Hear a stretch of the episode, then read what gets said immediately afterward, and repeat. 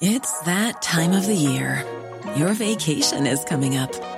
You can already hear the beach waves, feel the warm breeze, relax, and think about work. You really, really want it all to work out while you're away. Monday.com gives you and the team that peace of mind. When all work is on one platform and everyone's in sync, things just flow wherever you are. Tap the banner to go to Monday.com.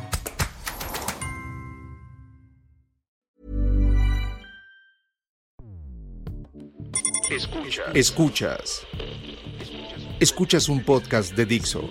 Escuchas Fuera de la Caja con Macario Esquetino.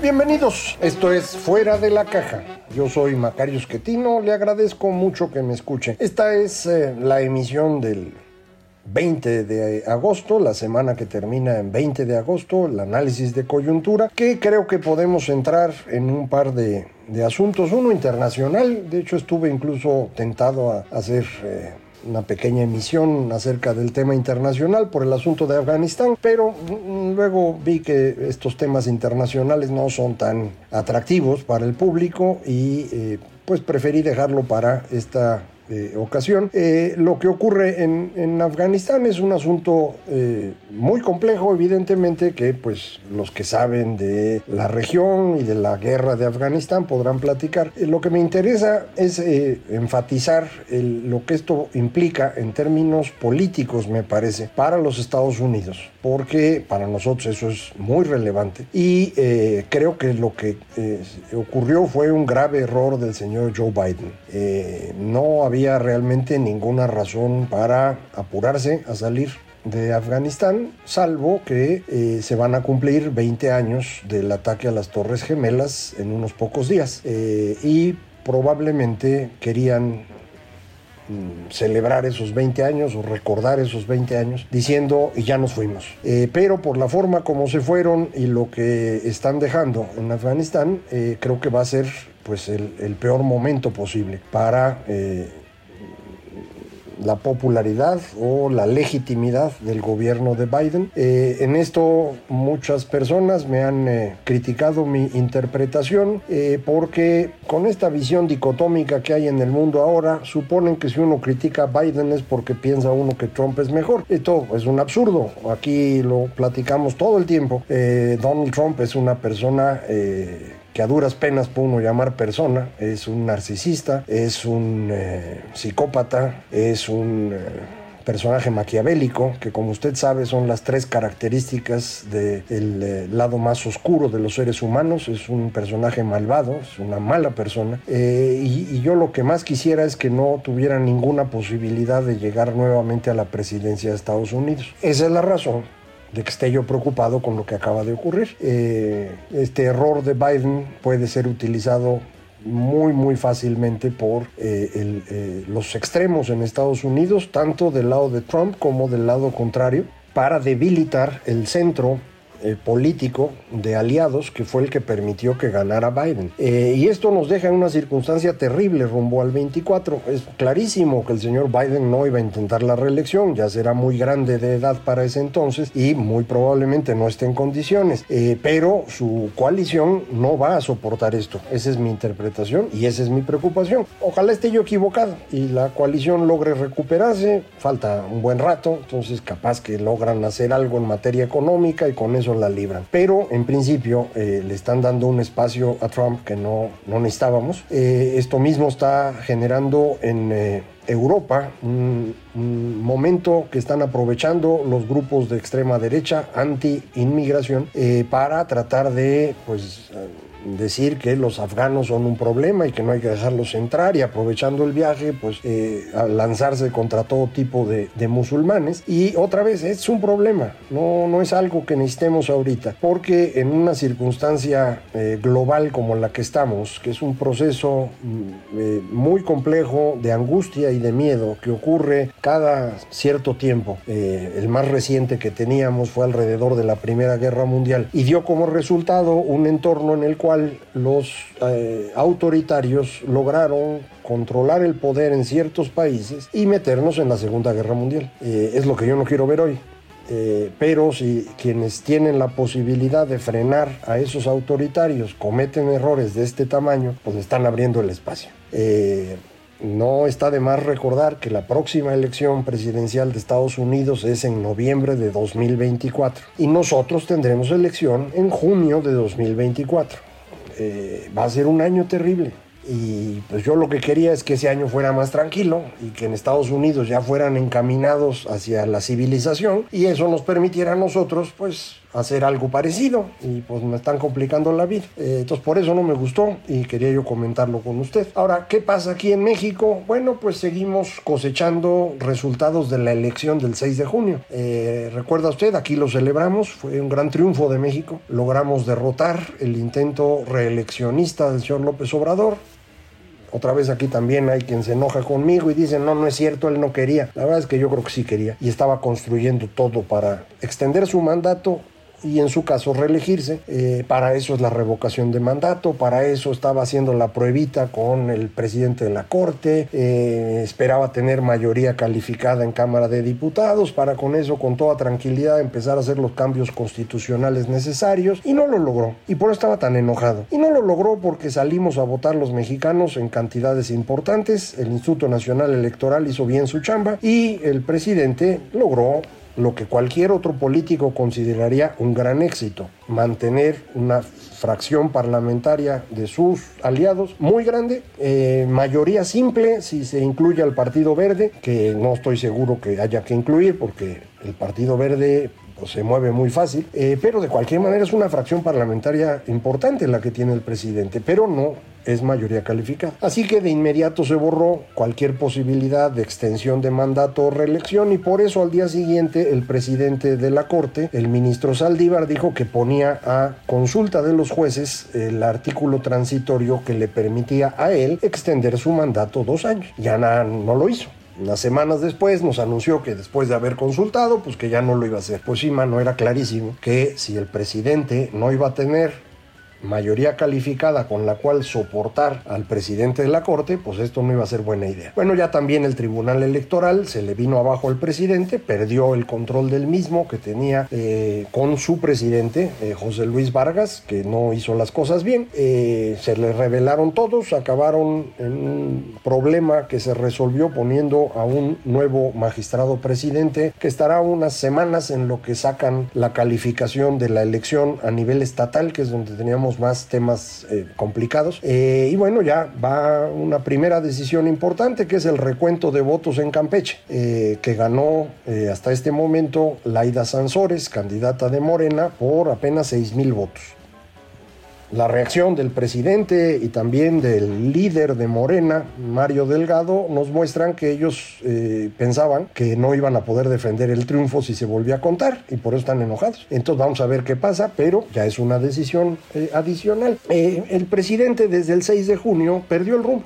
Él la veía clarita, no tenía duda, y es otra vez una muestra para mí de que de veras no puede ver el futuro con claridad. Digo, nadie de nosotros ve el futuro, pero uno hace escenarios y dice uno, mira, si pasa esto, hago esto otro, y si pasa esto, hago aquello. Él no está pensando en eso. Él va día tras día pensando que va a llegar a donde él pensaba y no llegó.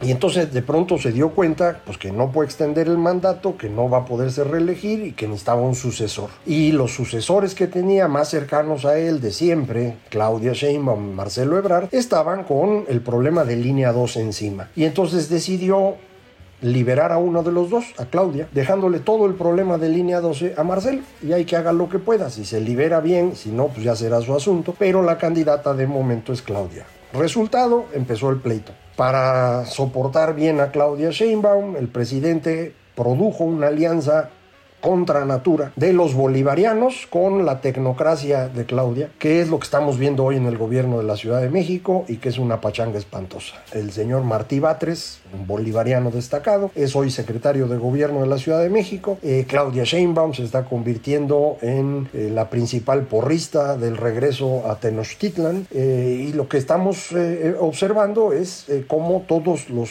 seguidores de López Obrador están empezando a buscar acomodarse rumbo a la sucesión y entonces el presidente pierde control de lo que ocurre. Esa es justamente la razón por la cual no se anuncia el sucesor, sino hasta que sea indispensable hacerlo. No era indispensable, no se necesitaba. En el, en el viejo PRI, que construyó un sistema político bastante exitoso, se jugaba el tapado se ponían tres, cuatro, cinco personas que todo el mundo suponía que podían ser el próximo y se les daba tantito por acá y se les quitaba tantito por allá eh, para que nadie supiera cuál era el bueno.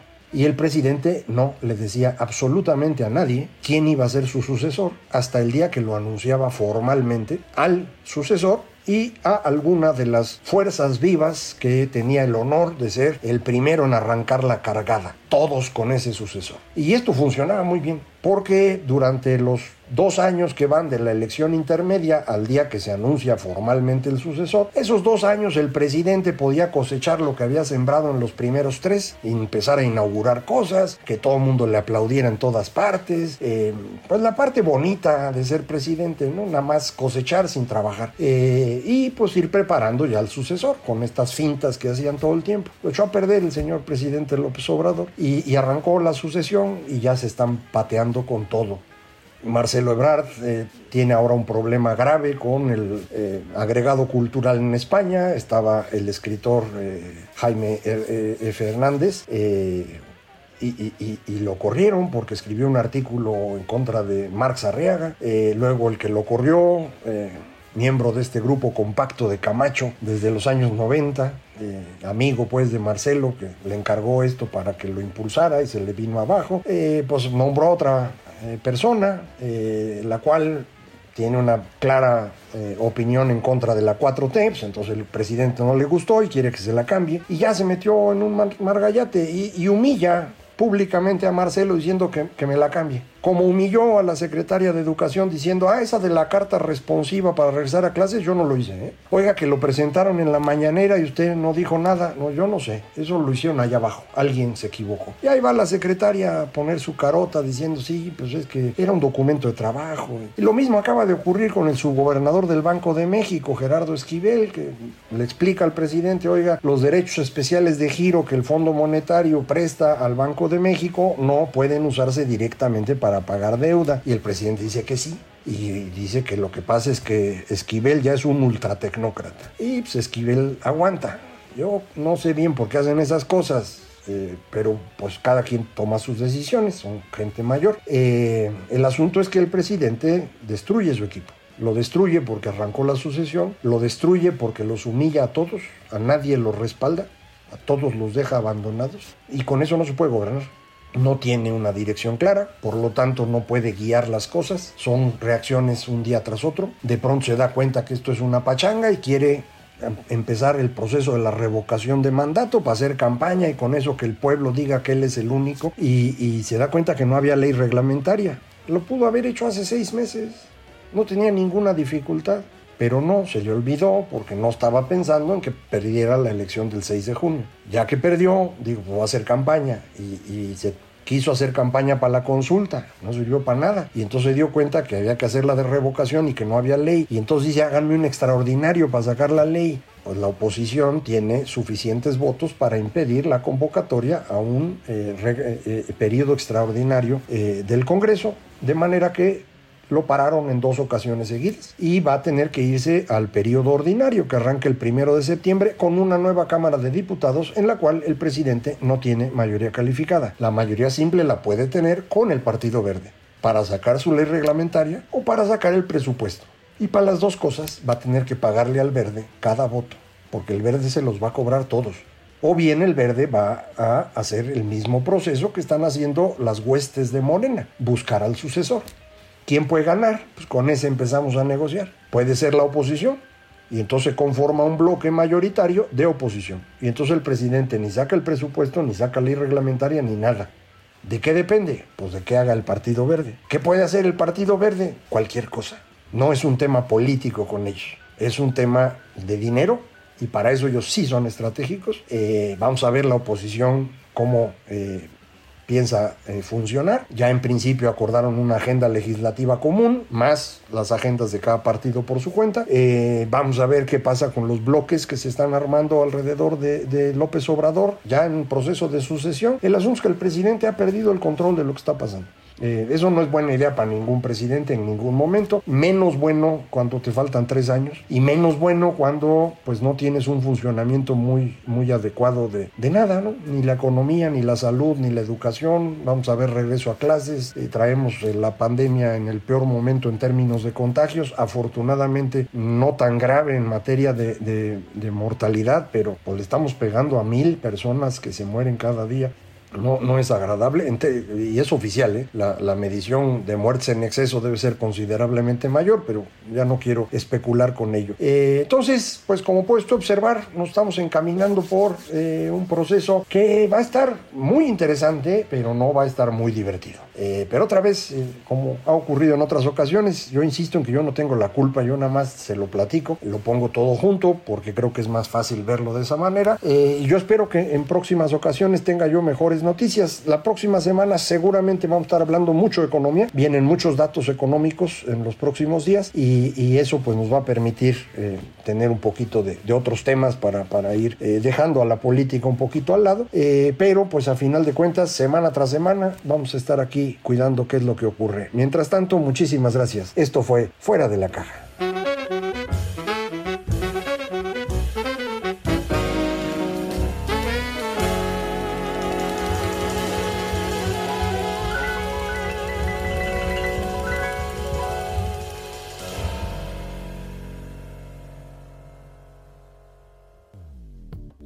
Dixo presentó Fuera de la Caja con Macario Esquetino. La producción de este podcast corrió a cargo de Verónica Hernández. Coordinación de producción, Verónica Hernández. Dirección General, Dani Sadia.